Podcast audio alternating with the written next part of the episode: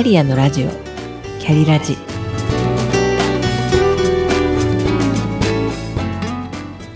この番組は自分の中の多様性と可能性を最大限活かしてしなやかに100年生きたい。そんなあなたに向けてお送りする聞くカウンセリング番組です。お疲れ様です。キャリアコンサルタントの香りです。前回はチャンスはピンチの顔をしてやってくるのテーマでお話ししました。成功者が口を揃えて言うこの言葉。皆さんは言葉通りに受け止めてピンチが来ようともチャレンジしていくタイプでしょうか？それともピンチはピンチでチャンスにつながるとは思えないから見過ごしてしまうタイプでしょうか？チャンスはピンチの顔をしてやってくるの逆もしかりでピンチはチャンスの顔をしてやってくることもあるので油断をしすぎないように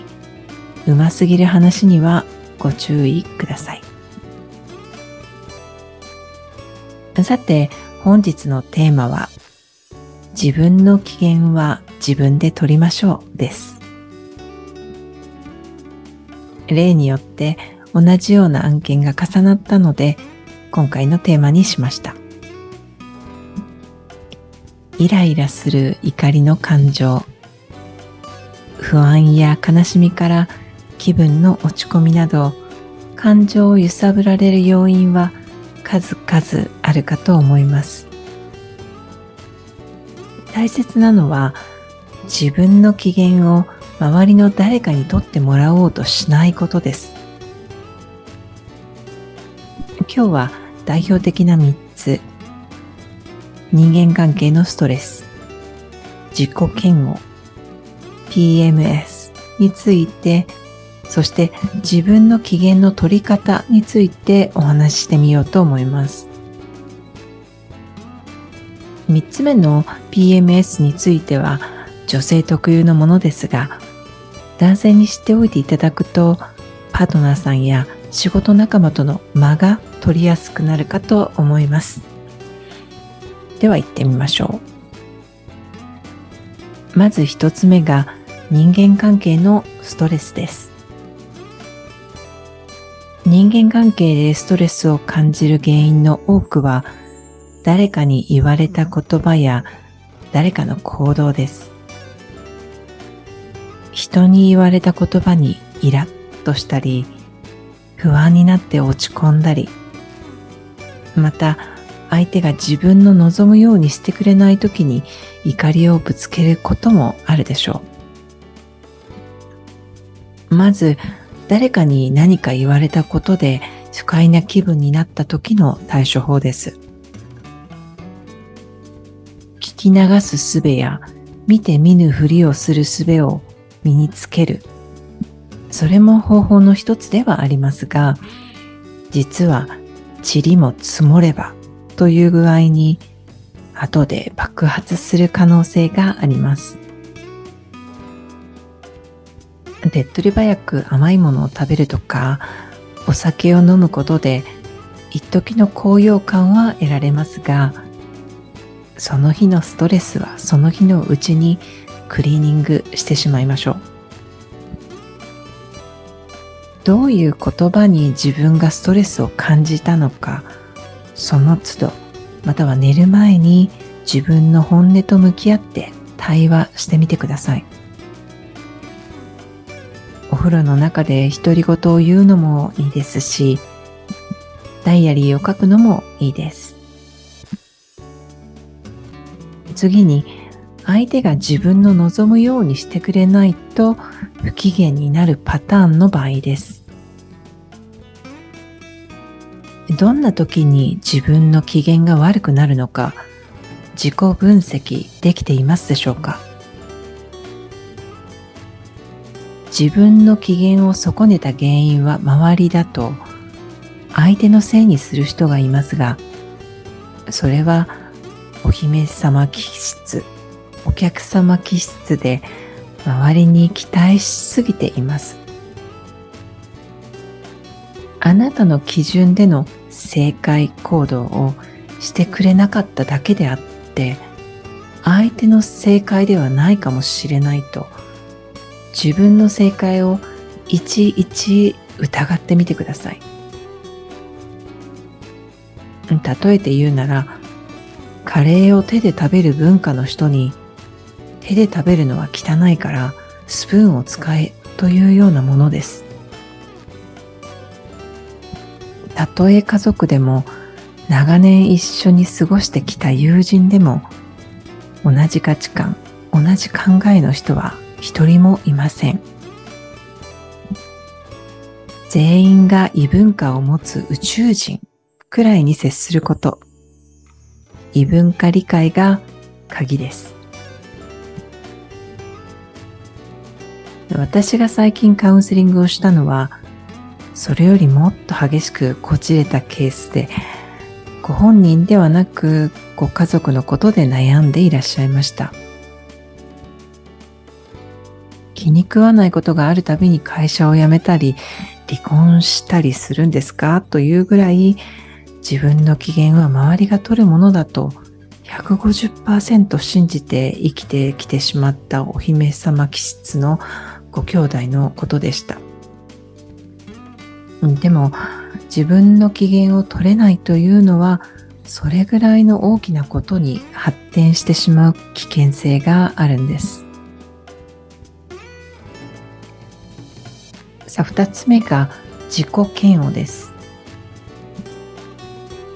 仕事で何かうまくいかなかった。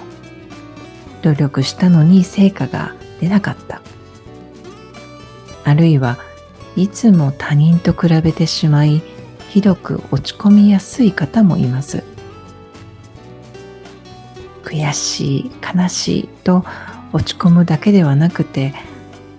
ひとしきり泣き叫んで落ち着いたら冷静に振り返って対策を考える。そして自分を鼓舞することを考えましょう。モチベーションアップになる写真や絵を飾るのも良いでしょう。あなたの気分を上げてくれる曲はありますか？私は前職でストレスフルだった時期、オフィスに入る直前に必ず聴く曲がありました。それを聞いて戦場に向かうかのように気合を入れてからおはようございますとオフィスに入っていったものです。そして最後、3つ目が PMS です。女性の場合、生理の1週間ほど前から現れる PMS、月経前症候群と言ったりします。わけもなくイライラしたり、無気力になったりと症状は人それぞれですし PMS がないという女性もいらっしゃいます男性には理解不能な現象だと思われるでしょうがこんなわけもなく機嫌が左右されてしまう体を持っているということを知っておいていただけると多くの女性は救われると思います。逆の立場であなたではなく相手のご機嫌が悪い時はどうしてますか？帰宅したパートナーの機嫌が今日はやけに悪い。隣の席の同僚の当たりが強い。理由は先ほどご紹介したいずれかかもしれませんね。少し厳しい言い方にはなりますが相手のご機嫌をあなたが取る必要はありません。むしろご機嫌を取るのは相手のためにはなりません。姫や殿を育ててしまうようなものです。それよりは相手との間の取り方を工夫するようにしてください。もしあなたに気力と体力があったら聞いてあげて吐き出させてあげるのも良いでしょうが人の話を聞くことは意外と簡単ではありません。聞き方によっては逆効果になってしまうこともあります。私はコンサルタントである前にカウンセラーなので聞くトレーニングは積んでいますし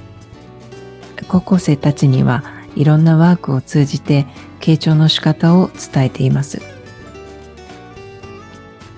傾聴は一生役立つスキルですので聞いてくれてありがとうと言われる聞き方講座を一般の方向けにしたいなと考えています。いかがだったでしょうか？本日は自分の機嫌は自分で取りましょうをテーマにお話ししました。今回も最後までお聴きくださりありがとうございました。それではまた。